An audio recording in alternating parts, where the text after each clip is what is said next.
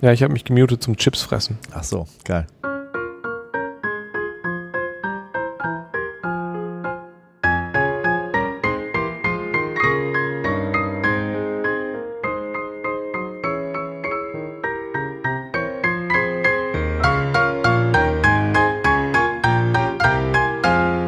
So, es ist wieder soweit. Nach äh, vier Wochen nehmen wir endlich mal wieder eine neue Folge auf. Es gibt ganz viele Gründe, warum wir nicht dazugekommen sind. Unsere billigste Ausrede ist, dass wir in den letzten paar Wochen hier äh, Wochenende für Wochenende auf irgendwelchen Kursen verbracht haben. ALS, EPALS. Und jetzt haben wir in Göttingen auch einen NASIM-Kurs ausgerichtet. Äh, und da ist jede Menge Energie und Zeit reingeflossen, diese Kurse ähm, entweder cool zu gestalten oder da ein gut vorbereiteter Teilnehmer dafür zu sein. Aber jetzt geht's wieder weiter. Wir müssen noch ein paar Dinge loswerden, bevor wir mit dem aktuellen Thema einsteigen. Ähm, es gab äh, in Hinblick auf die Anerkennung der CME-Punkte Schwierigkeiten mit dem Rechenzentrum der Unimedizin hier in Göttingen. Da gab es irgendwie eine, einen schwereren Schluck auf zwischen dem E-Mail-Provider äh, der Uni und ähm, ja der der klinikinternen IT, so dass es sein kann, dass nicht alle Anträge für CME-Punkte, die über das Formular der, über die Homepage äh, bei uns äh, gemeldet wurden, auch wirklich in meinem E-Mail-Postfach angekommen sind. Ich würde da die äh, Hörerinnen und Hörer bitten und aufrufen, einmal zu kontrollieren, was bei der Ärztekammer am Ende da wirklich gemeldet wurde.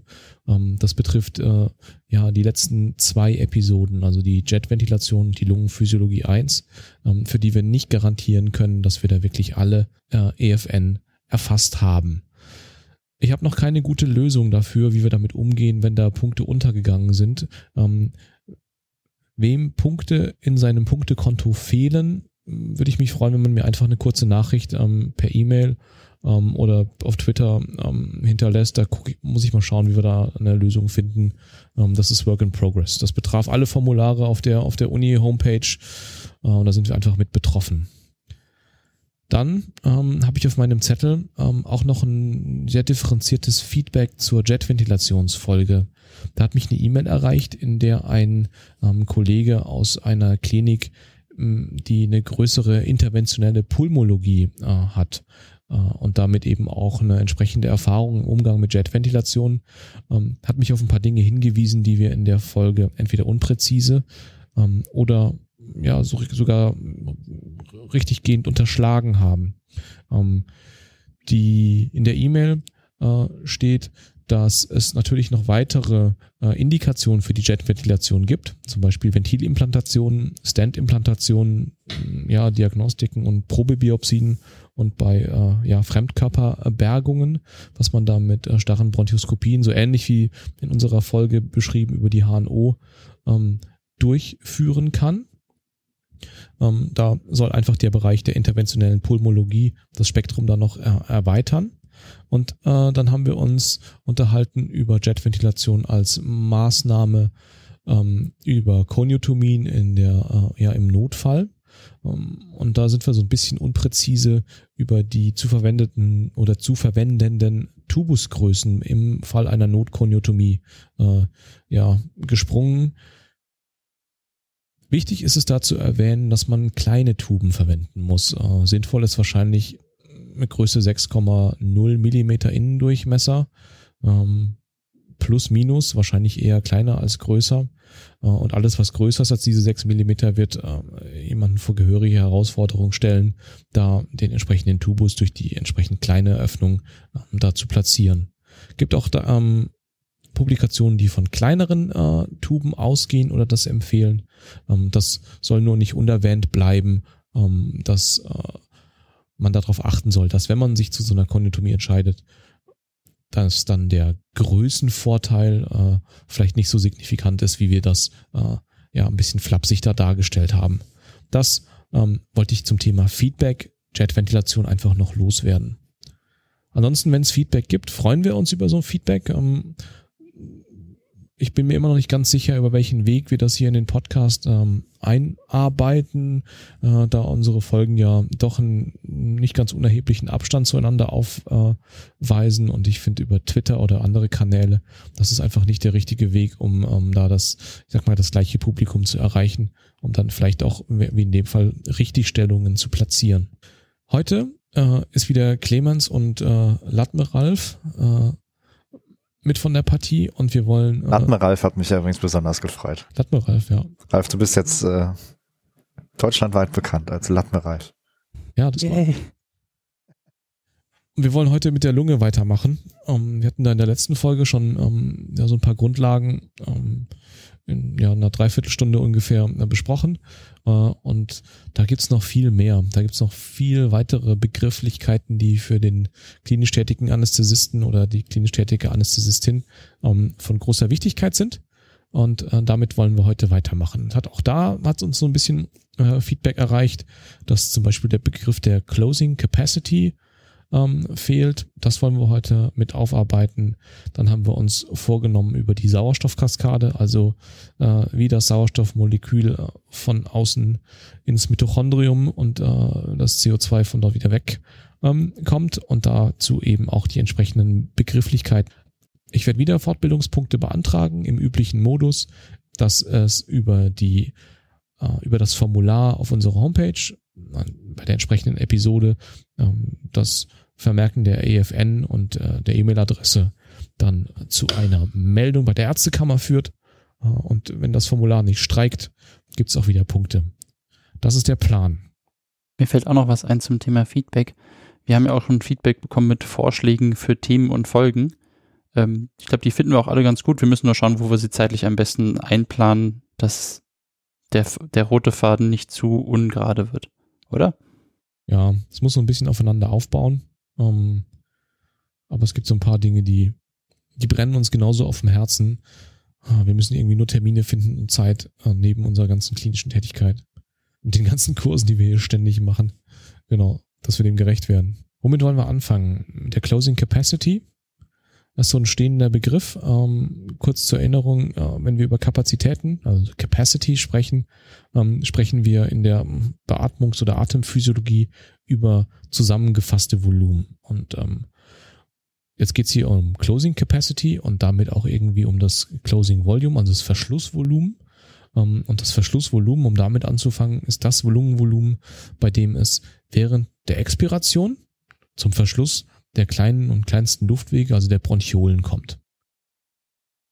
Wenn man das zusammenzählt mit dem Residualvolumen, dann hat man die Verschlusskapazität oder die Closing Capacity.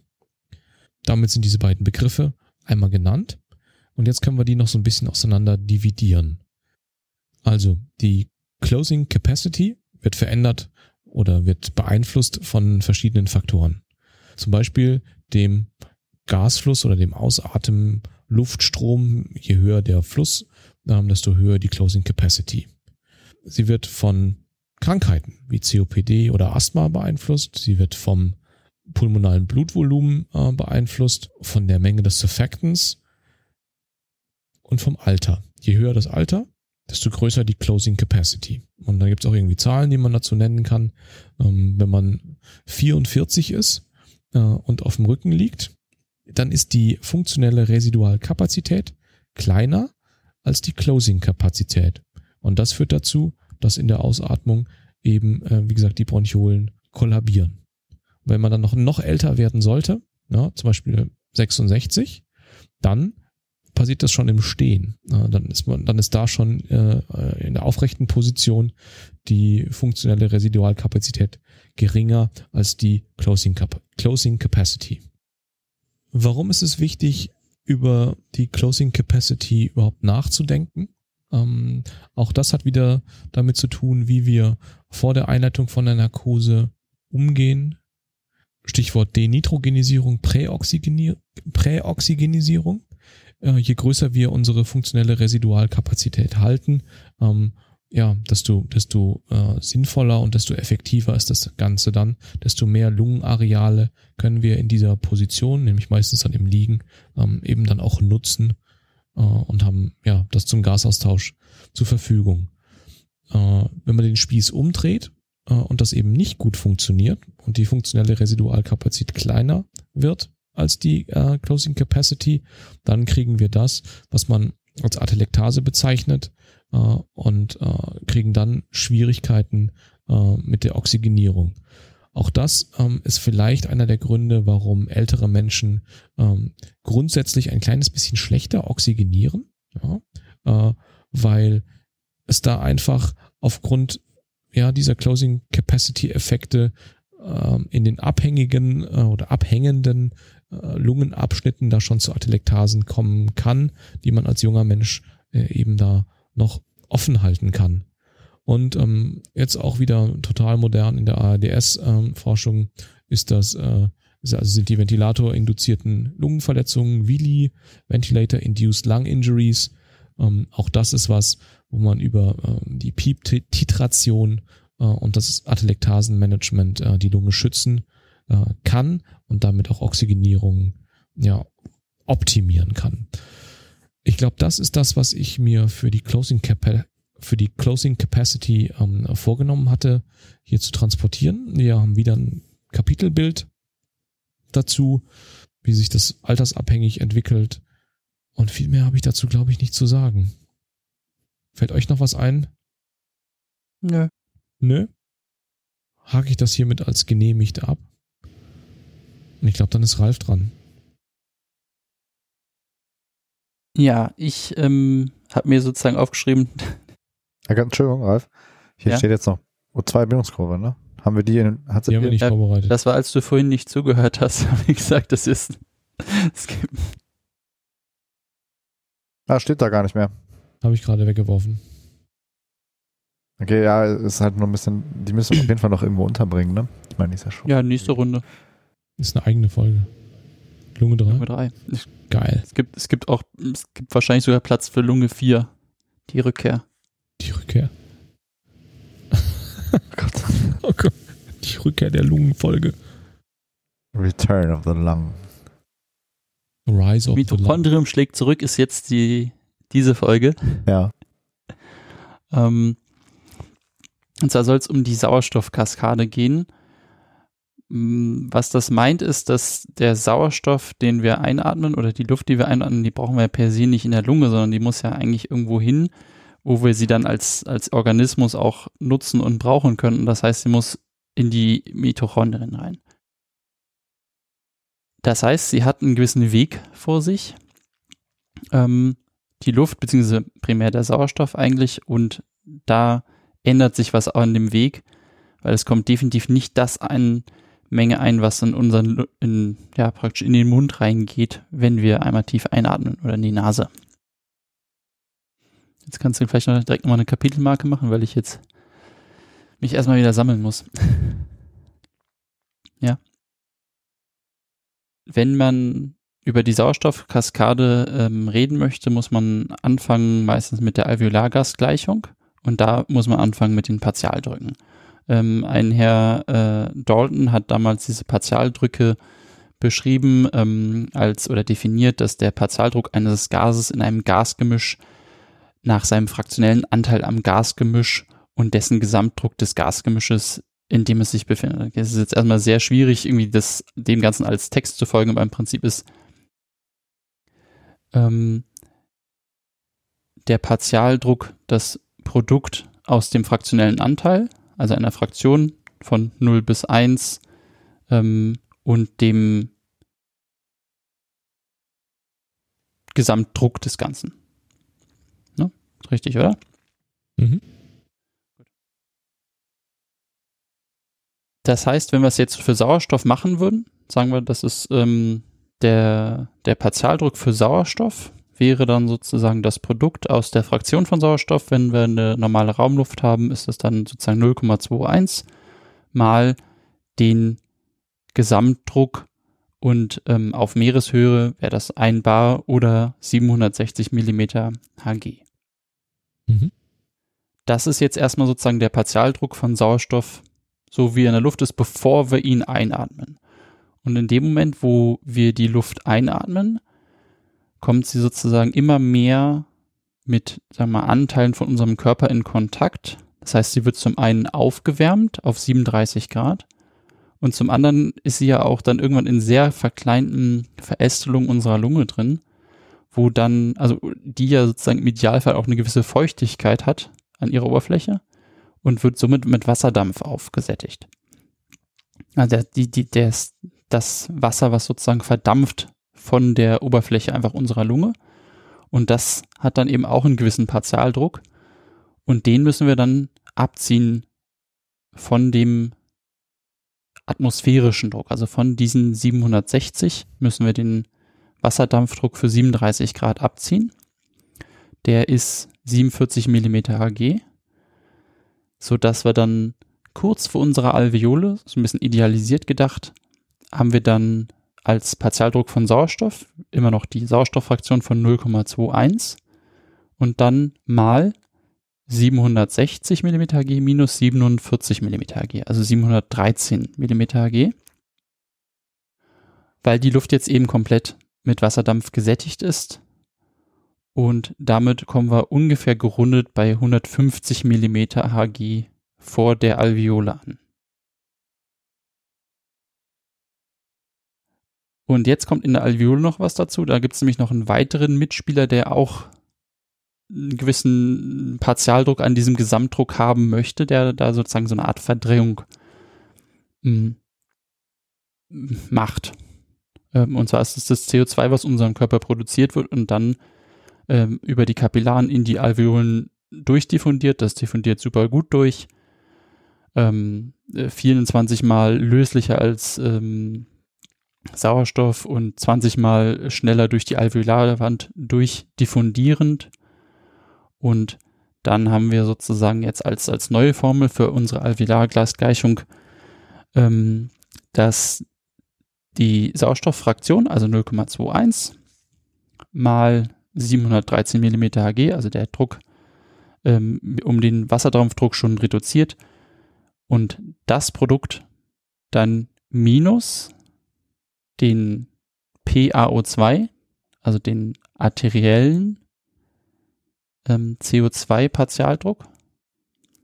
Ähm, und da kommt jetzt aber noch was dazu, nämlich ist es das, äh, der PaCO2 durch den respiratorischen Quotienten, also dass das Verhältnis von Sauerstoffaufnahme und CO2-Abgabe dadurch. Ähm, und das ist unterschiedlich davon, was unsere Ernährung ist. Wenn wir jetzt nur Kohlenhydrate essen würden, wäre der respiratorische Quotient 1 und am anderen Ende des Spektrums sind die Fette, ähm, wo weniger CO2 produziert wird pro aufgenommene Sauerstoffmenge. Ähm, und dadurch, dass wir meistens nicht nur das eine oder das andere essen, sondern eine Mischkost, wo auch Proteine dabei sind, sagt man, dass der respiratorische Quotient im Schnitt bei 0,8 ist. Also PaCO2 durch 0,8 wenn wir jetzt mal den PaCO2 als 40 annehmen in der Arterie, dann, äh, wenn wir das durch 0,8 teilen, ist es 50. Und dann haben wir sozusagen unsere 149 oder 150 gerundet minus die 50, ähm, kommen wir dann auf 99 Millimeter Hg als alveolären Sauerstoffpartialdruck. Alles richtig oder habe ich mir irgendwo versprochen?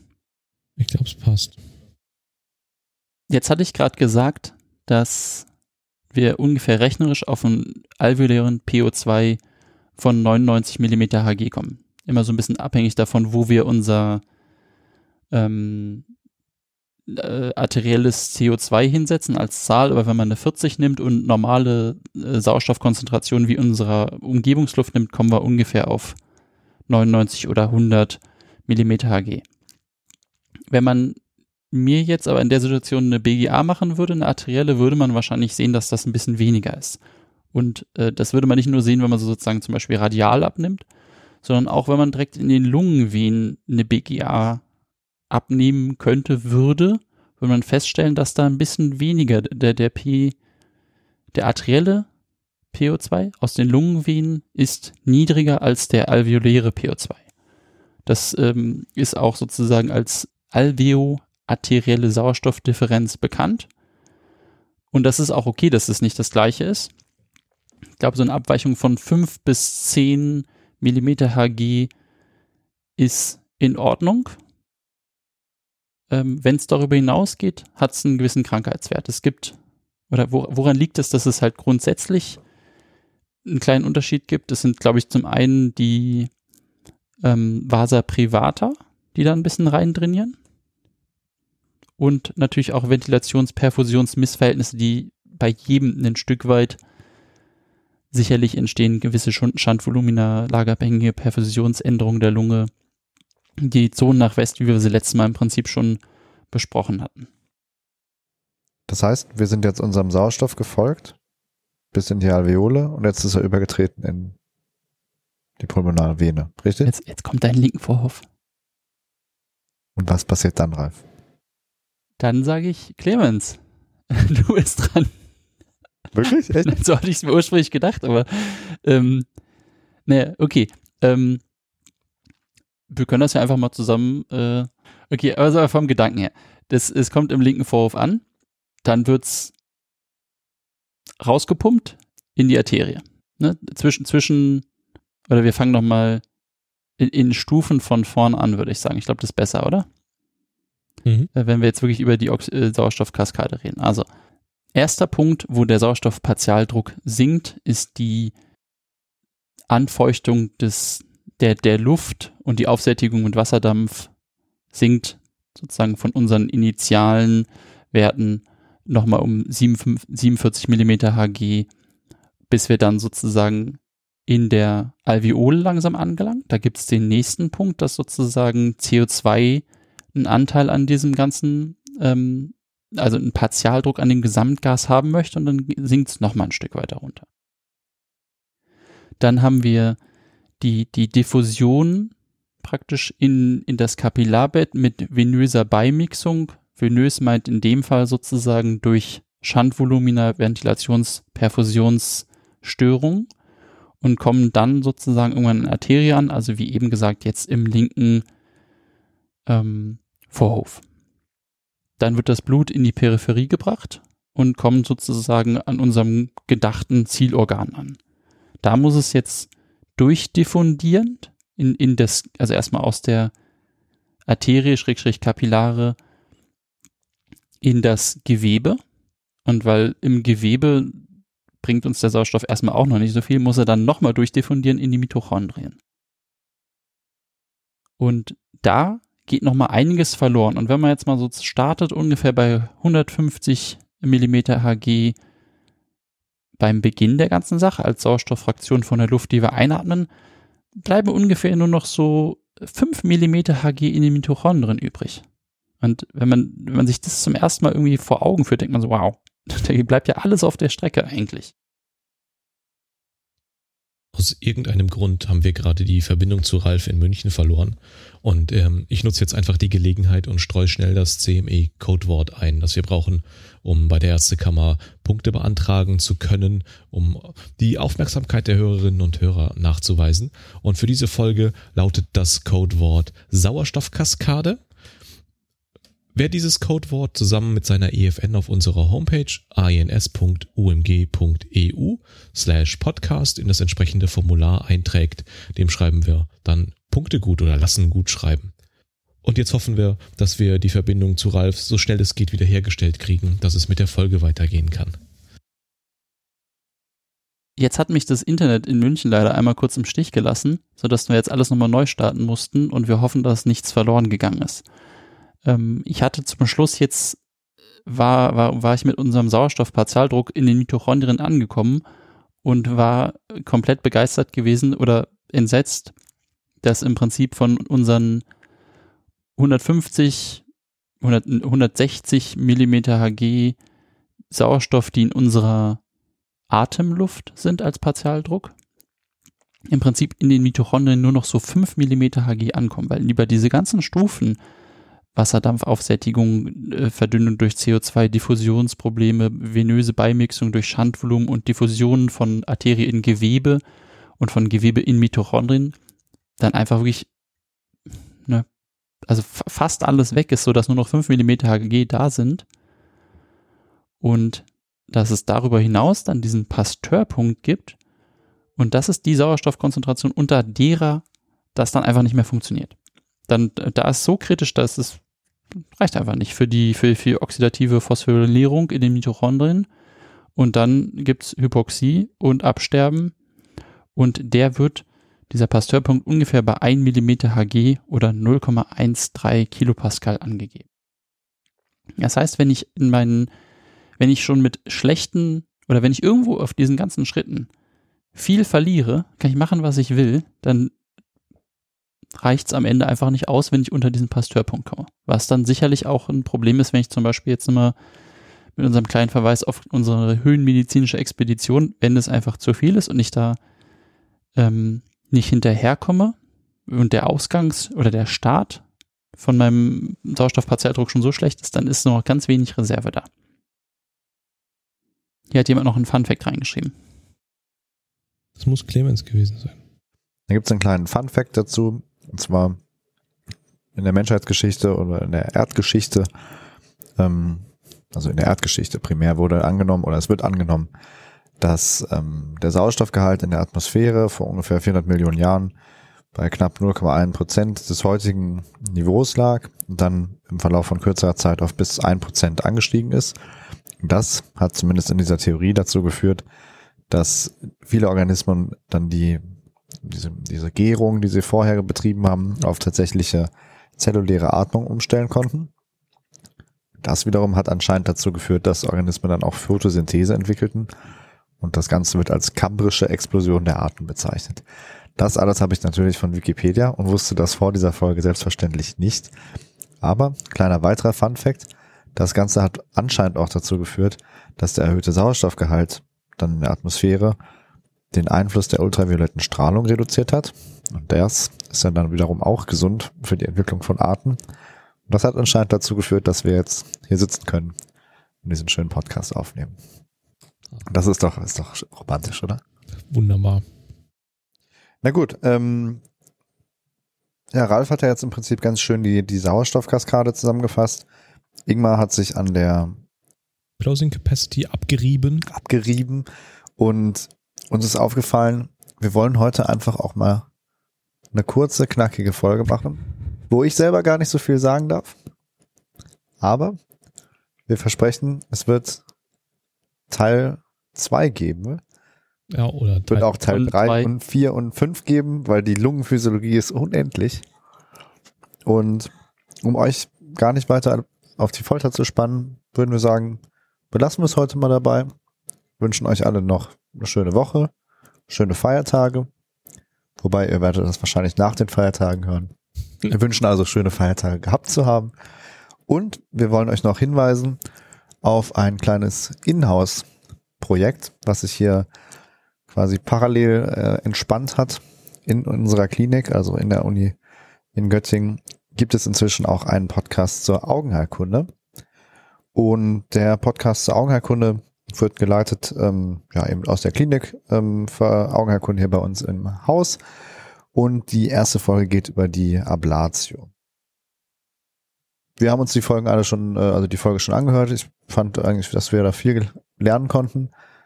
Vielleicht jetzt nichts, was so wirklich anästhesiologisch äh, top relevant war, aber wie ich fand, doch wirklich sehr spannend und recht augenöffnend. Ha!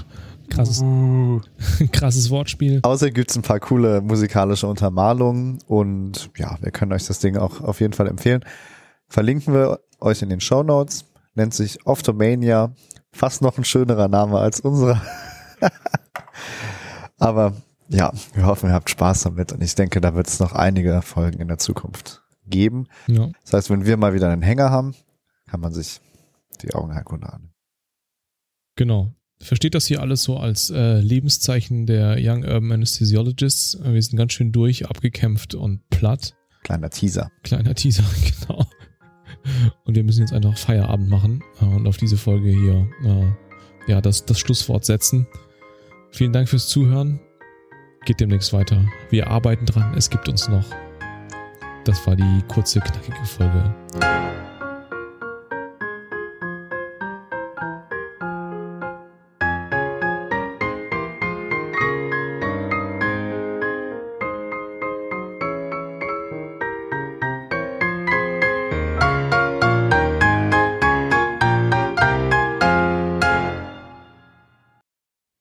Seid ihr noch da? Ralf? Ist der Buffer gekillt? Oh nein. Nicht ernsthaft. Seid ihr weg? Was für ein Scheiß.